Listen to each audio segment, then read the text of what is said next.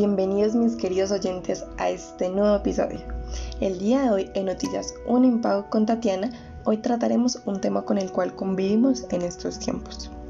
COVID-19. Desde el 2020 sabemos que fue un año que con la pandemia rompió con todos los estándares.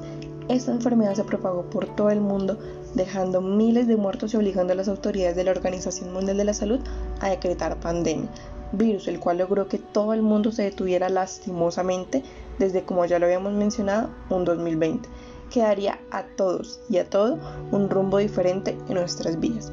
Un enemigo invisible que lastimosamente aún permanece con nosotros. Hoy trataremos sobre el tema de economía, salud y seguridad en el trabajo en contexto del COVID-19, pandemia y virus aterrador que desde año y medio no hemos logrado superarlo. Estaremos acompañados de dos grandes invitados, un epidemiólogo y una enfermera que nos hablará sobre la salud en estos tiempos. Información esperamos sea de su utilidad.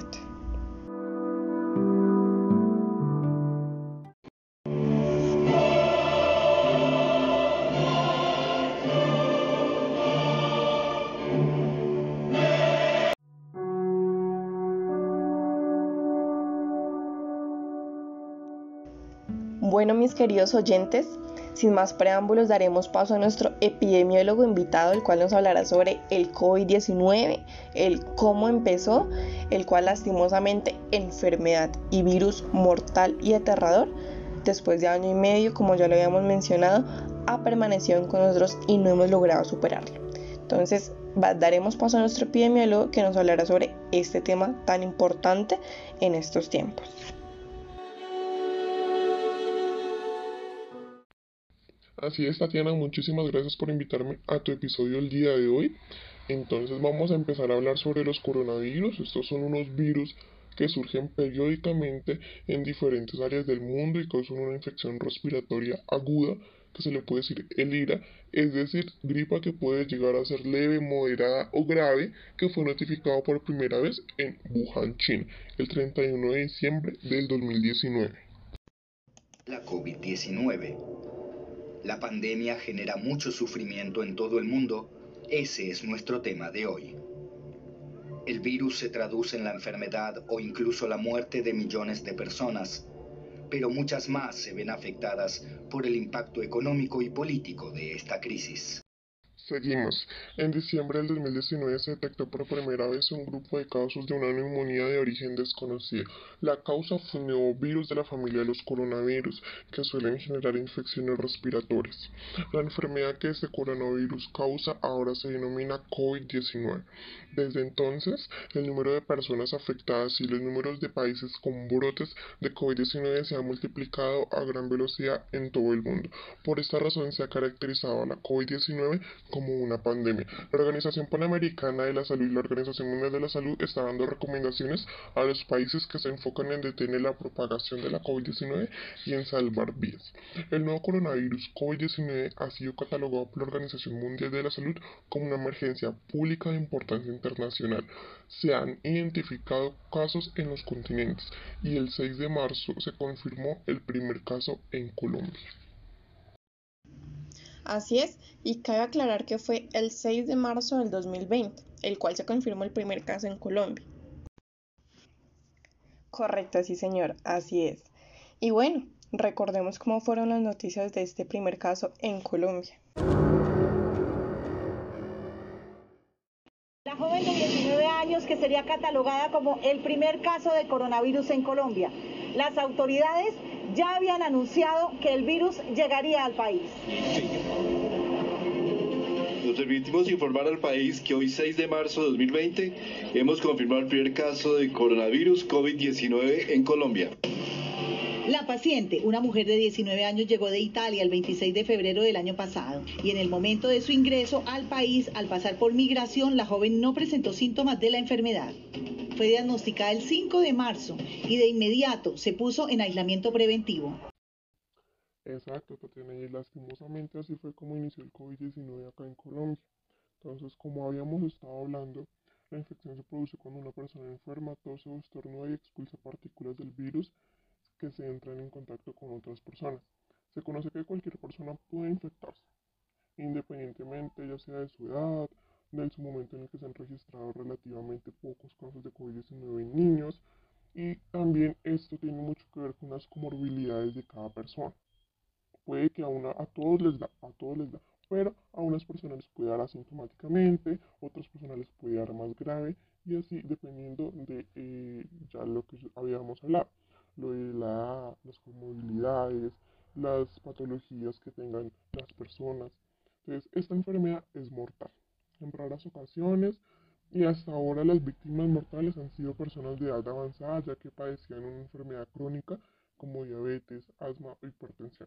El coronavirus causa una infección respiratoria aguda que se le puede decir el IRA, es decir, una gripa que puede ser leve, moderada o severa. Puede producir fiebre, tos, secreciones nasales, malestar general, eh, pérdida del olfato, pérdida del gusto, malestar general. Algunos pacientes pueden presentar dificultad para respirar. La medida más efectiva para prevenir el COVID-19 es lavarse las manos constantemente con agua y jabón de 20 a 30 segundos constantemente. Hacerlo frecuentemente reduce hasta el 50% de riesgo de contraer coronavirus. De igual manera, se recomienda otras medidas preventivas cotidianas para ayudar a la prevención de la propagación de las enfermedades respiratorias, tales como evitar el contacto cercano con personas enfermas, al estornudar cubrirse la parte interna del codo, si tienes síntomas de resfriado, quédate en casa y usar tapabocas constantemente.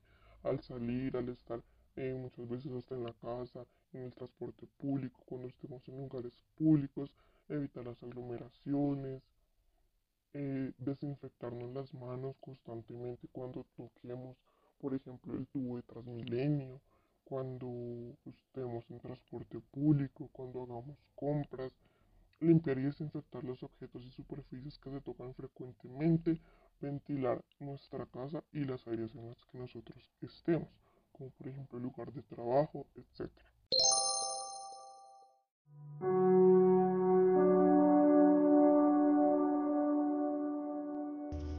Gracias a nuestro invitado al día de hoy por aclararnos acerca de este virus COVID-19 que como vemos es una enfermedad bastante amplia. Bueno, ahora yo quisiera pasarles a hablar acerca de la economía, que bastantes colombianos también hemos estado hablando acerca de este tema, como varias preguntas que tenemos nosotros acerca de la economía, como cuándo se recuperará la economía, cómo cambiará en nuestra vida después de esta crisis, esta situación, está acertada la gestión que está haciendo el gobierno en estos momentos. Entonces, como bien sabemos, tarde o temprano el coronavirus cederá y será cosa del pasado. Hablaremos de haber sufrido en el camino una gran recesión y nos recuperaremos. Pero ¿qué pasará con la economía? ¿Seguirá igual? El mismo virus que ocasionó una crisis económica global nos ofrece una oportunidad única de transformar la economía en beneficio de la humanidad. ¿Cómo? Trabajando por un futuro mejor para todos. Para lograrlo debemos darle primicia a los bienes y servicios esenciales como la alimentación, la salud, la vivienda, la comunicación y la seguridad, y valorar más a quienes los producen. El capitalismo, esto se produce como concederles más reconocimiento social y mejores remuneraciones a los campesinos, pescadores, médicos que como vemos tanto a los médicos como a las enfermeras, ahorita es una profesión bastante desvalorada como las demás profesiones que se vieron afectadas en la pandemia. Médicos ya les están pagando un salario mínimo, enfermeras también. Hemos tenido muchos casos y hemos escuchado en los noticieros de que a los médicos y enfermeras no les están pagando, cuando son ellos los que están poniendo en riesgo la vida de ellos para protegerla de nosotros, para cuidarnos acerca de este virus y de los demás virus que hay, porque no solamente nos podemos enfocar en COVID-19, hay muchísimas más enfermedades, bacterias, virus que los pueden afectar a ellos y a nosotros también. Ellos son los que se arriesgan día a día para ir a los hospitales, para ir a los a los centros médicos y cuidarnos a nosotros. En estos momentos también ponernos las vacunas y los están desvalorando mucho estas profesiones, al igual que los maestros, los constructores, los policías y demás trabajadores esenciales que pues eh, tienen que tener una remuneración bastante buena ya que ellos son los que están luchando, por decirlo así, porque nuestra vida esté, esté en buenas condiciones, porque los campesinos nos alimentan, los pescadores igual, los médicos nos cuidan, los maestros es una fuente esencial para nosotros los jóvenes como para las demás personas, porque son los que nos están enseñando. Nosotros en educación lastimosamente no somos nada, la educación es primordial y esencial. Entonces, esto será posible si diseñamos unas políticas que permitan universalizar la seguridad social, que los campesinos sean copropietarios de la cadena productiva, que los servidores públicos sean con una mejor remuneración y los trabajadores privados cuenten con una remuneración justa. A la par tendremos que cambiar nuestras prioridades y reducir la sobrevaloración de bienes y servicios prescindibles. La economía en la pandemia se fue al piso y nosotros bien lo sabemos. Y algunas de las organizaciones se aprovecharon. Veíamos empresas que contrataban a personas profesionales con experiencia y lo siguen haciendo, los están contratando por un salario mínimo. Lo mismo que por ejemplo se están aprovechando de los horarios. He tenido casos, he conocido, nos han contado los colombianos de que los están recibiendo por menos de un salario mínimo legal vigente. En Colombia, los salarios los desvaloraron demasiado. Ahorita todas las ofertas de trabajo están mínimo en un salario mínimo legal vigente. ¿Por qué? Pues por la situación, sí, entendible, pero pues tampoco debemos desvalorar las profesiones y a las personas que hacen su trabajo y que pues Posiblemente si nosotros nos ponemos a pensar entre alimentación, vivienda, gastos, compras, entre los hijos que tienen las personas, un salario mínimo no nos alcanza. Servicios públicos. Un servicio público está costando entre 100 mil pesos, 200 mil pesos. Mm, hay salarios, hay, por ejemplo, también servicios públicos de 300 mil pesos. ¿Cómo una persona con un salario mínimo va a vivir bien? Nosotros acá en Colombia ya no estamos trabajando para nosotros vivir bien, sino solamente es para sobrevivir. Para sobrevivir es la palabra.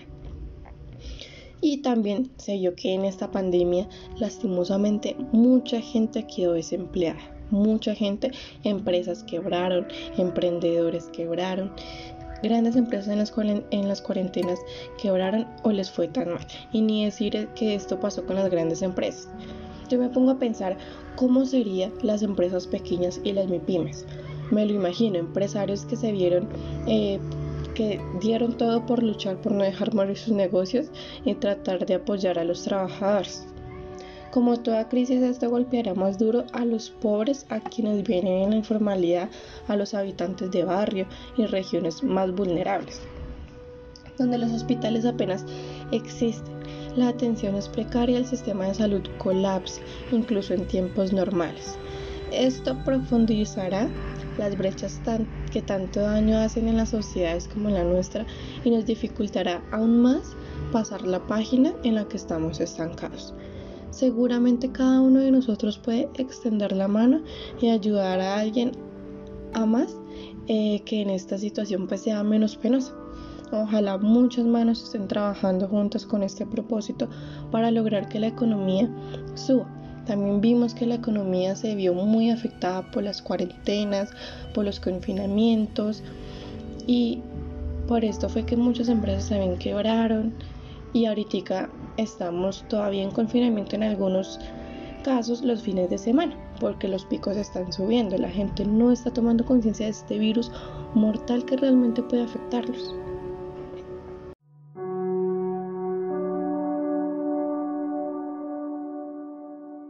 Y hablando en términos de vivienda y economía, aunque en Colombia han mejorado los programas de subsidios, significativamente en los últimos años la pandemia ha develado su principal limitación.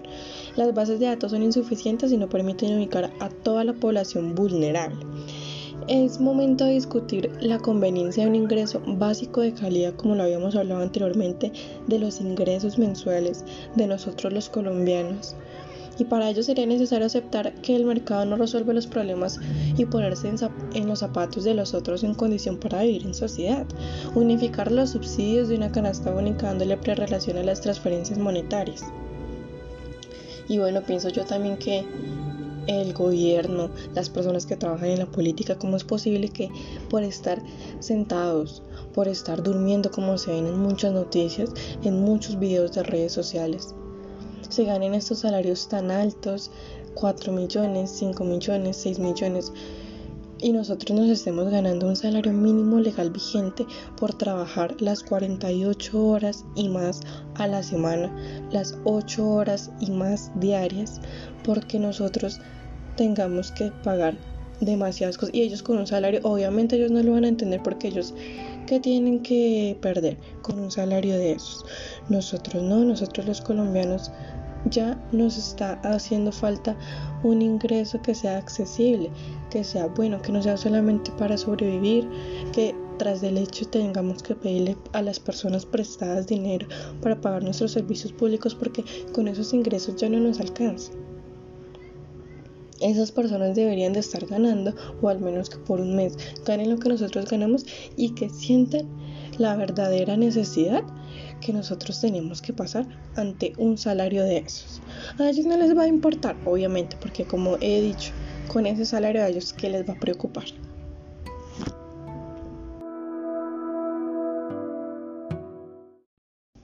También tendremos otra invitada muy especial, el cual nos hablará acerca de la salud en términos de la pandemia que estamos viviendo en estos momentos y cómo se encuentra la salud realmente ella que trabaja en este sector.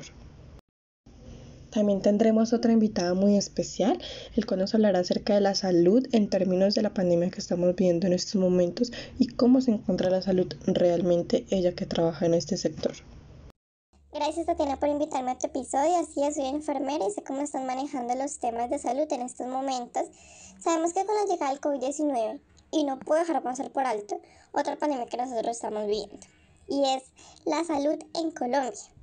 La hemos tenido de cerca ante los ojos y no hemos reaccionado oportunamente. Todos, todos estamos obligados a preguntarnos hasta cuándo podría aguantar el sistema de salud colombiano, en este caso, por ejemplo, el virus COVID-19. Entonces sucedió lo que hacía falta. Desde que empezamos este gobierno, el presidente Iván Duque y sus servidores nos propusimos con justicia combatir el asunto e intentar corregirlo de inmediato.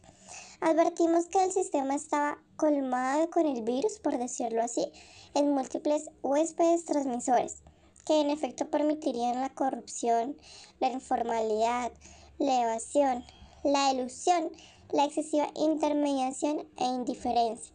Es de aclarar su frecuencia en actores, en corruptos inescrupulosos, a quienes vemos lucrándose dejando malestar y dolor en usuarios desatendidos, responsables de hospitales públicos y privados quebrados y conectados con cuantiosas deudas. Respecto al futuro del sistema de salud y a las atenciones brindadas posteriores a la pandemia por COVID-19, el Ministerio de Salud y la Protección Social explicando los ajustes al sistema a partir de las fallas que quedaron en evidencia durante la pandemia. Los sistemas de salud en general se pueden, eh, se prueban en los momentos críticos. En este caso, el COVID-19 ha sido una prueba para nuestro sistema. Ha probado sus virtudes y sus debilidades. El seguro de salud universal no tiene sentido si la atención llega meses después de la necesidad, como lo hemos visto en estos casos. Personas que hemos notado que los contagios han aumentado porque es que el sistema de salud en Colombia no es eficaz. Una persona que tiene COVID-19 que de pronto llama a la casa, las vacunas están llegando hasta cinco días después. Los llaman para ver cómo están en cinco días después, seis días después. Hay gente que ni los llama. Los resultados salen tres, cuatro, cinco días después y ellos no saben la ciencia cierta qué es lo que pasa. También se pierde estas incapacidades en los trabajos. Entonces, algo está, algo está haciendo mal el sistema de salud.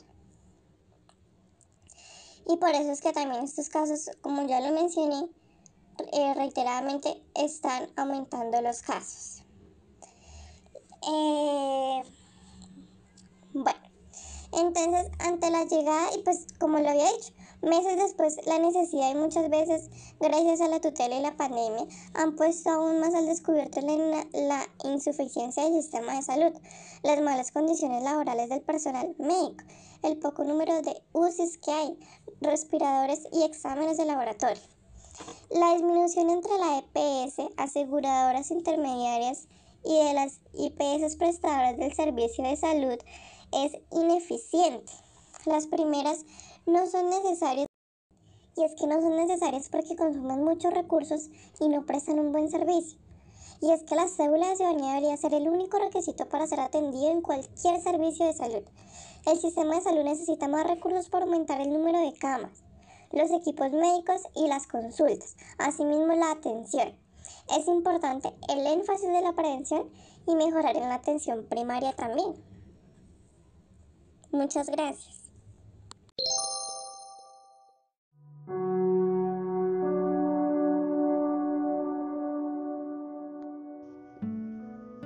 Gracias a nuestra enfermera por explicarnos cómo está la salud en términos de la pandemia que estamos viviendo en estos momentos.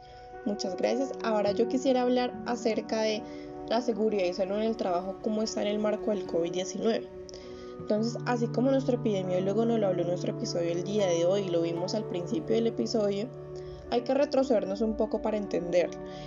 Hablando acá en Colombia, el primer caso de coronavirus fue diagnosticado en Bogotá.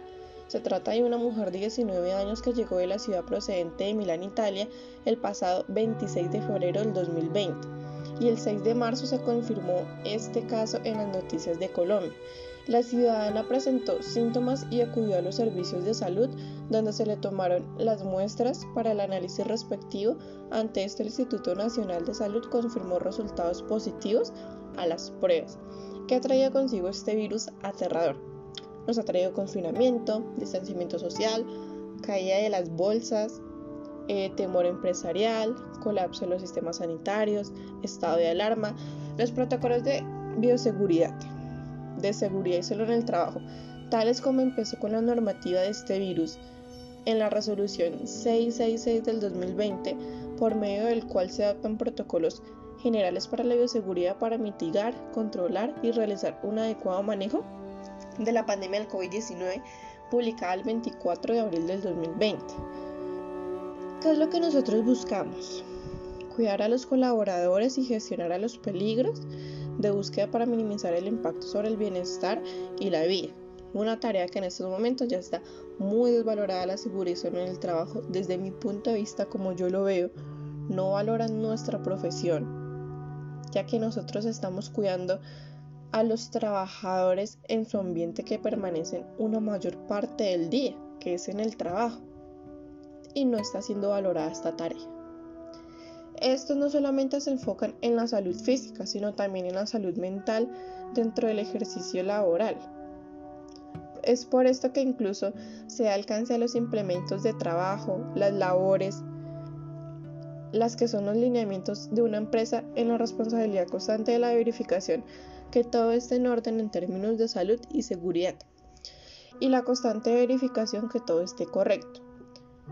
Cuando ustedes piensan en la gestión de la seguridad en el trabajo, esto se relaciona con ayudar a otros, trabajar los, los, de trabajar el bienestar por los demás, estar en contacto con muchas personas, dirigir equipos innovadoras y muchas más acciones que permiten proteger y velar por el bienestar de nuestro trabajo.